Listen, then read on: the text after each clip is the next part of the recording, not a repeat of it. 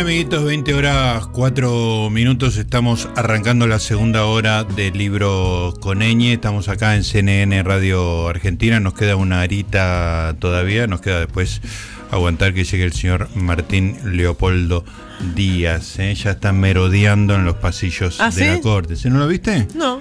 Ah, ahí anda. Está, pero no está. Está, pero no está, está, está demasiado siempre. Está. Bueno, te quiero contar, eh, Malenita, y a toda la gente. Nosotros con, con Mariela y bueno, con toda la revista El Amante, eh, pusimos una, una escuela de crítica de cine. La verdad que estábamos muy orgullosos de ese emprendimiento. Era, era muy lindo, aparte de, digamos, de, de la revista, este, armar una especie de currícula para, con materia, cada uno daba lo que más le gustaba. Y bueno, yo di documentales durante mucho tiempo, después algunos inventos que hice para, para hablar de los temas que me, que me interesaban, un poco como hago acá. Este, y en- entrar en contacto con gente que quería hacer crítica de cine o que simplemente quería participar. Eh, y ahí eh, una de mis alumnas más, este, más brillantes, que me acuerdo, me entregó un trabajo a fin de año que era muy, muy relevante, te dabas cuenta que había ahí algo diferente, digamos, era Marina Yusuk. Este, bueno, después la vida continuó, le, seguí la carrera, vi que escribía en, las 12, crítica de cine. Después empezó una carrera como escritora, bastante este, solvente. En algún momento, en la última media hora, leímos un, un cuento de ella que había aparecido por Rosa Iceberg, que es una editorial que ella también, este, el, el libro de cuentos se llama Los Arreglos y, era un cuento divino sobre una, una chica que va a un asado de oficina, esas cosas plomo, y de repente empieza a tomar contacto este, con otra chica tan alejada de la, este, de la, eh, del patriarcado del asado como ella. Era un cuento muy, muy lindo. Y bueno, y se hablaba mucho de una novela de Marina que se llama La sed, y bueno, este, la compré, la leí y me reventó la cabeza. Me pareció espectacular. Es una. Así como hablamos este, la semana pasada de, este, del terror cristiano, eh, Forcinito, eh, Pablo Forcinito, estuvimos hablando de la misa de los suicidas, que me gustó mucho. Sí. Ahora tenemos otra instancia de terror así ambientado en la Argentina, con dos partes muy diferenciadas, pero muy, muy este, locales y que me, la verdad que me gustó muchísimo. Y por suerte, después de todos estos años, la tenemos a Marina acá en contacto. ¿Cómo te va, Marina? Gustavo Noriga te saluda. Hola, hola. Hola, sí, los escucho Ah, yo, ¿qué ¿eh? ¿Cómo te va? Te que estaba saludando. ¿Cómo estás? Bien, todo bien, ¿vos? Bien, muy bien. Gracias por, por estar esta noche de domingo con nosotros. Bueno, estoy muy impactado con la SET, te lo tengo que decir. Bueno, me alegro. Además, es un libro que salió hace casi dos años, Sí. así que para mí está bueno que siga nada, recorriendo un camino, qué sé yo. A veces no pasa eso con los libros. Bueno, tuvo premio, ¿no? Y, y varias ediciones. Sí, tal cual. Eh, tuvo bastante que ver eso. El premio Sara Gallardo en octubre, noviembre del año pasado y bueno, se sigue reimprimiendo por suerte. Incluso vi que salió con un color distinto a la tapa, un accidente que tuvo Blati Río, no sé cómo, si lo sufriste mucho eso. No, no lo sufrí mucho porque yo también tengo una editorial, quiero decir, me puse más del lado de ellos como editores y, de, y de la angustia de que te pase algo así, eh, que a cualquiera le puede pasar porque cada vez que mandas un libro en imprenta lo mandas medio temblando. Mm, A ver qué sale de Eh, ahí, ¿no? Claro, y de vez en cuando algo pasa, entonces bueno, pasó esto. Está muy bien. Bueno, lo, lo importante es que la C tiene varias este, reediciones y es un libro que, que tiene un camino que no, no se termina ahora. Efectivamente, lo leí después de un año y medio, creo que su aparición, un- casi dos años, este, y la verdad que toda esa, esa fama se me, me pareció más que justificada. Me, impactaron varias cosas, Marina. Eh, una es, este, el libro tiene dos partes.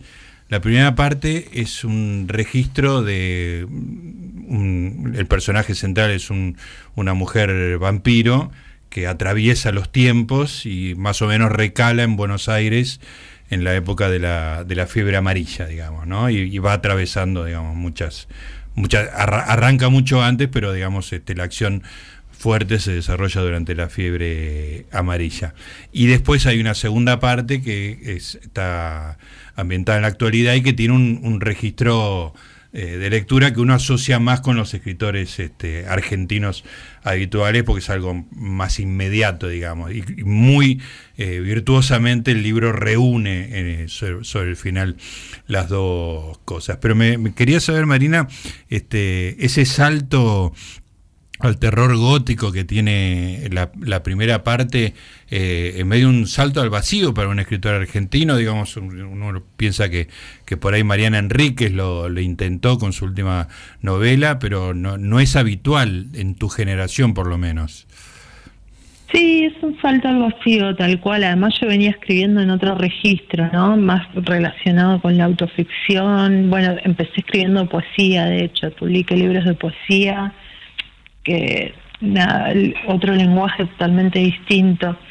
Me parece que mm, ser un escritor de bajo perfil te da por otra parte esa libertad de hacer cualquier cosa, ¿no? Que yo realmente la sentí cuando estaba haciendo, cuando estaba em, empezando la novela, como esa especie de vértigo de no sé lo que estoy haciendo que me parece muy positivo y que me parece una gran libertad poder escribir así, ¿no? Sin especular y sin nada, sin, sin saber ni pensar lo que va a pasar con el libro cuando salga, sino qué es lo que a uno en ese momento le, está eh, generando deseo de escribir.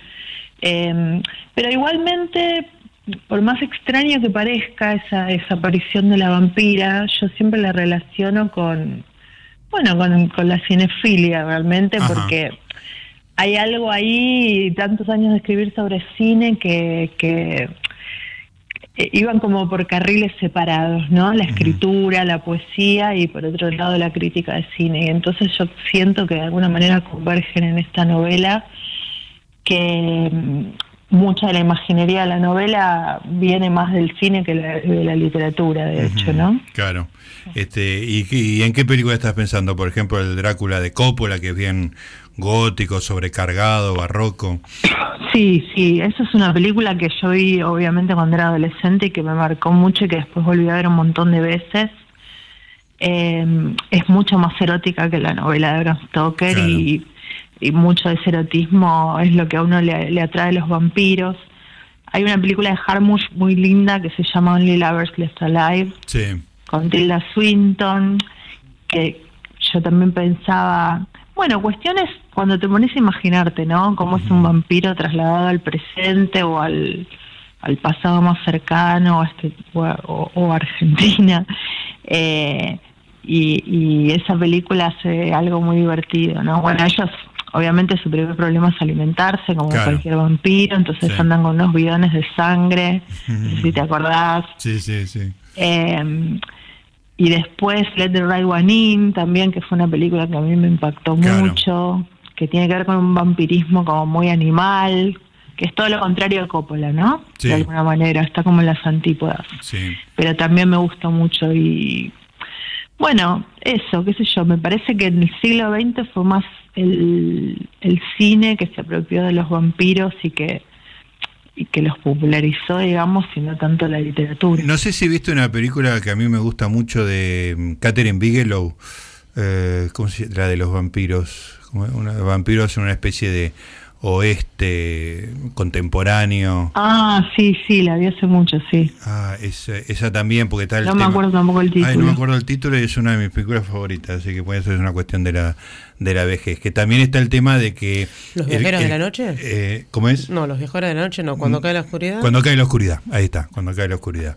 Eh, que el, el, problema del protagonista es que se resiste a comer, digamos, ¿no? Es, es convertido en vampiro pero le queda un residuo humano que, lo, que se resiste a comer. Entonces, o sea, todo ese tema de la alimentación este, y de la supervivencia del vampiro está, está en todas y es, como muy rico para literariamente, por decirlo de alguna manera. Es rico y es hermoso porque realmente el vampiro es una figura de, otro siglo y me parece que siempre tratar de imaginártelo en el presente te, produce como un desfasaje, ¿no? Lo primero que sentís es que como me parece que eso está en la película de Harmush y que también yo un poco quería ponerlo en la novela, ¿no? Como un personaje que está totalmente, como que todo el mundo a su alrededor se derrumbó y quedó ella ahí totalmente descolocada. Me parece que también la, sensación a veces de los escritores es esa. Eh, entonces también era la posibilidad de poder poner ahí algunas cosas relativas a la literatura medio disfrazadas, ¿no?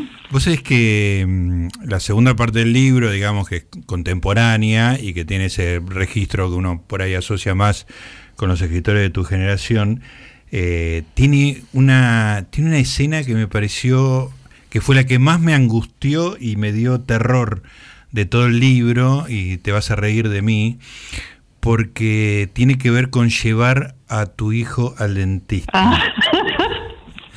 Te, dije que te ibas a reír y te reíste.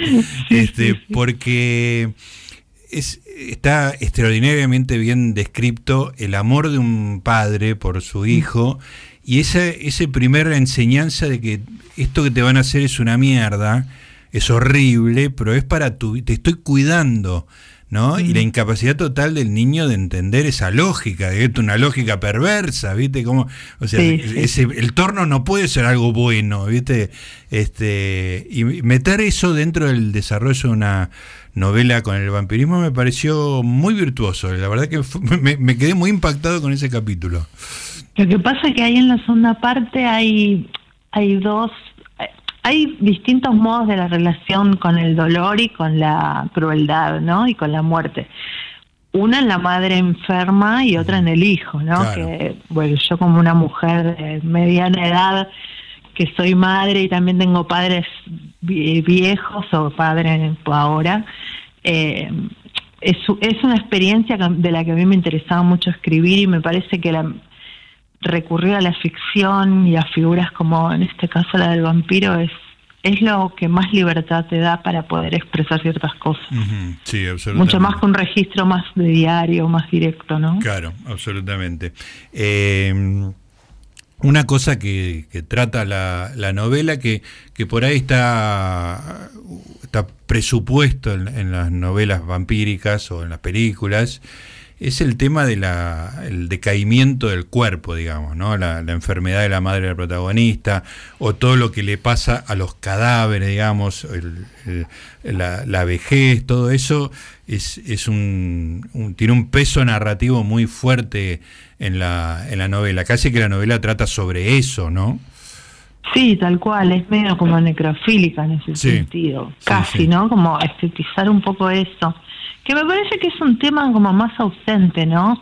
Como aparece en, la literatura, en las ficciones, la muerte como en otra dimensión, pero esta parte física y de la putrefacción está un poco ausente y más, bueno, después vino la pandemia, ¿no? Por supuesto que la novela yo la escribí antes y salió en el 2020, pero por una cuestión de azar prácticamente. Sí. Eh, pero me parece que lo que fue tan doloroso justamente es que apareció esto que, que está medio oculto, ¿no? Como del cuerpo muerto, el enterramiento, las fosas, como la administración de la muerte también de alguna manera. Eh, sí, me encanta ese tema. Eh, de hecho, estuve leyendo mucho, por supuesto, antes de, mucho del cadentismo francés antes de escribir la novela, que nada, que es algo bastante lejano, ¿no? Pero como medio tenés que irte ahí para buscar representaciones de la, de la enfermedad y la muerte tan impactantes. Claro, claro. Eh, tremendo. Eh, uno muy rápidamente, cuando habla de terror así en un registro generacional y, argentino, uno piensa en Mariana Enríquez, digamos, ¿no? Porque este, es la primera que se ocupó de los cementerios, este, de la muerte en general, y después pasó casi a lo gótico con nuestra parte de noche. Vos imagino que leías a Mariana, además supongo que la habrás tenido contacto con ella este, a nivel periodista, trabajando como periodista también. Sí, sí, para mí Mariana es súper importante no, no siento mi escritura tan conectada con la de ella, pero me da la sensación de que es de esas personas que abren camino claro. y que habilitan toda una serie de, de escrituras, ¿no? Casi sin darse cuenta, por supuesto, y en ese sentido sí, sí fue importante. Yo la entrevisté cuando publicó la novela del mar, que ahora se me fue el título. Eh, y sí, y fue una, fue la única persona que leyó la sed antes de que la publicara, por otra parte. Ah, ¿Y se la diste para que te haga una devolución? Sí, sí, exactamente, porque era como a quién se la iba a dar, ¿no es cierto? Eh, y ella es muy buena construyendo relato. Claro. Eh, sí, es, por supuesto que es una escritora que para mí es una referente. Absolutamente. Eh, me, me interesa porque, digamos, el, la segunda parte, digamos, que me parece brillante, como está escrita, es, es como muy natural. Uno imagina que, por ejemplo, para, para dar un ejemplo solo, el, el ejemplo de la, de la visita al dentista es algo que todos hemos vivido como padres. Ahora, cuando tuviste que escribir la primera parte, este, ¿hiciste algún tipo de research? ¿Hay algunos datos, digamos, sobre, sobre el cementerio de la Recoleta, que era el cementerio del norte, que, son, son, históricamente precisos? ¿Hiciste un research importante respecto de los datos? Sí, hice. Bastante dificultoso porque realmente no hay un montón de información muy a mano eh, con respecto al cementerio. Terminé leyendo papers académicos, aunque te parezca mentira. Sí, porque ahí aparecen los detalles, ¿no? Alguien, alguien que estudia los ritos de, no sé, funerarios de Buenos Aires a fines del siglo XIX. Entonces ah, ahí te habla de los cementerios. Yo quería detalles súper concretos, ¿no? Claro. Eh, cómo era el cementerio en tal década, en tal año, sí. Leí por un lado eso, también sobre Buenos Aires, por supuesto, en el siglo XIX, también refresqué algunas lecturas de cuando yo era una estudiante de letras, ¿no? Cambaceres, Lucio B. López, descripciones de Buenos Aires, eh, de la segunda mitad del siglo XIX. Y después había otra cosa que, que es más de oído, que tiene que ver con la literatura del siglo XIX que uno creció leyendo, ¿no? como, como adolescente ñoño que, no sé, Jane Eyre, ese tipo de, textos que te volaban la cabeza y era un poco fue muy lindo realmente, un placer enorme escribir una voz que hablara en ese lenguaje engoladísimo y totalmente solemne y que puede decir cosas que, que, una narradora contemporánea de ninguna manera podría.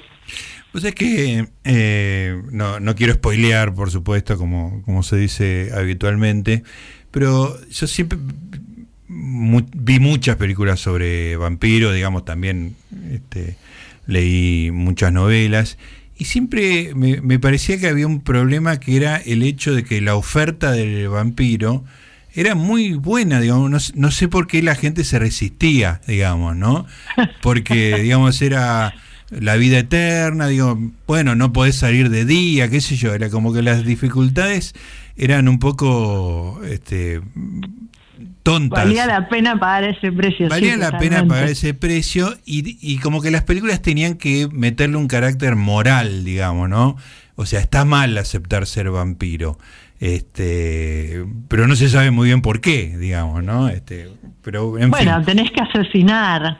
Tenés que asesinar, bueno, pero es, este, es como sos un predador. Es un mal menor. Claro, sos un, un predador, digo, no no, me daba la sensación de que fuera eso lo que estaba en la cabeza de los personajes en la película, no sé, pero eh, me da la sensación de que tu, tu, novela un poco cede a, esa invitación, digamos, ¿no? Que hay algo eh, de la invitación del vampiro que tiene algo sexual, algo erótico, este, y que, bueno, por ahí uno se puede entregar a eso, digamos. Sí, igual me parece que en ficciones más contemporáneas aparece un poco. True Blood, ponele eh, ese tipo de series.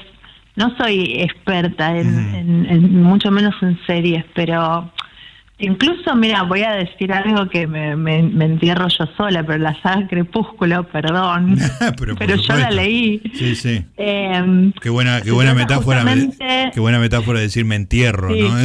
Se trata justamente de una chica que está todo el tiempo pidiéndole al vampiro que la convierta para que puedan tener texto y que él no la lastime. Claro. Que siempre me fascinó, me pareció súper divertido. Una muy buena idea, claro. Sí, exacto. Después, bueno, las películas no son buenas, pero la idea está buenísima. Está Imagínate bien. para un adolescente ver eso. Claro, claro. Está muy Está bien. Sí, sí, sí. Y bueno, y está un poco en la base de El joven manos de tijera de Barton, ¿no? Ese el tipo que, que lastima cuando ama, digamos, ¿no? Este por las manos Sí. de por las manos filosas, ¿no? Exacto, sí. Este, Sí, bueno, es eso, es como un personaje que se deja llevar por una calentura total, me parece, ¿no? Claro. Eh, sí. Y por el deseo de probar otro tipo de existencia, ya Claro, que está, claro, ¿no? Total, esta bien. ya sé cómo es. Está muy bien. Bueno, Marina, ¿cómo, cómo sigue tu carrera? Porque, digamos, yo le- la agarré empezada, después este, leí tarde esta novela. ¿Qué vino después? Porque es una, es una novela extrañamente ambiciosa, digamos, en algún sentido. Digo extrañamente porque eh, por ahí eh, una cosa que a mí me llama la atención de tus contemporáneos es como un refugio en lo seguro habitualmente, ¿no? Y esto me parece un paso hacia afuera de eso que yo celebro. Este, ¿qué, qué pasó después de la SED con, con tu escritura? Más allá de que hubo dos años de pandemia, ¿no? No, igual yo escribí todo el tiempo. Ahora sale en julio una novela también por Blati Ríos que se llama Para que sepan que vinimos, que es una historia de fantasmas. Ah, perfecto, buenísimo. Porque me quedé un poco fascinada, viste que aparece un fantasma Sí, sí, medio breve, una aparición muy breve, pero que me, me fascinó mucho escribir y me quedé con ganas de seguir, de ir por ese lado. Ujú. ¿Y estás haciendo crítica de cine? ¿Estás, ¿Seguís escribiendo? No, para nada. Ah, ¿y eso lo extrañás o...?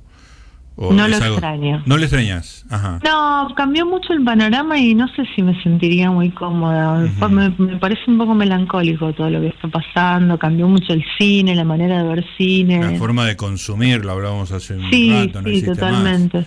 Claro, Exacto. sí. Creo que yo estuve presente en, en- en una la última parte de una época muy linda que no sé si ahora sigue existiendo. Claro. Perdón que lo diga tan No, es que es así. medio digamos. demoledor, pero sí. Sí, sí, bueno, imagínate que yo cerré la revista, digamos. con- Sí, tal cual. en así Sí, que sí. No, no, no, no, no, es algo que ignore, obviamente, ¿no? Claro. Este, y, ¿Y cómo es tu consumo de cine ahora? Miro películas en mi casa, muchas, por supuesto. Leo y, y, y- y también, por supuesto, para escribir una historia de fantasmas, obviamente que te pones a mirar películas y de hecho creo que la primera idea para la novela se me ocurrió viendo Personal Shopper de Olivera Sayar. Ah, ¿Te acordás del fantasma Sí. que en esa casa medio victoriana Ajá, sí, y sí. me, me gustó mucho esa idea, ¿no? Es como una incrustación de un fantasma del siglo XIX en una película completamente moderna. Claro, ahí está muy Así bien. que, Ahí está la génesis. sí. Ahí está. Bueno, Marina, te agradezco mucho esta charla y voy a estar muy atento para cuando Blat y Río saquen tu historia de fantasma. La voy a leer muy... re- Esta vez no voy a tardar dos años. bueno, listo, Gustavo. Gracias a vos. Te mando un beso. Un beso, hasta luego. Ahí estaba Marina Yusuk, La Sed, Blat y Ríos, tres ediciones creo, premio Sara Gallardo, una novela muy, muy importante, ¿eh? Este, así como cuando me impresionó eh, Mariana Enríquez cuando escribió nuestra parte de noche, que dijimos cómo se corrió de esa cosa eh, fácil, de lo más, más inmediata y una cosa mucho más ambiciosa. Bueno, esto está en la sed de Marina Yusuk.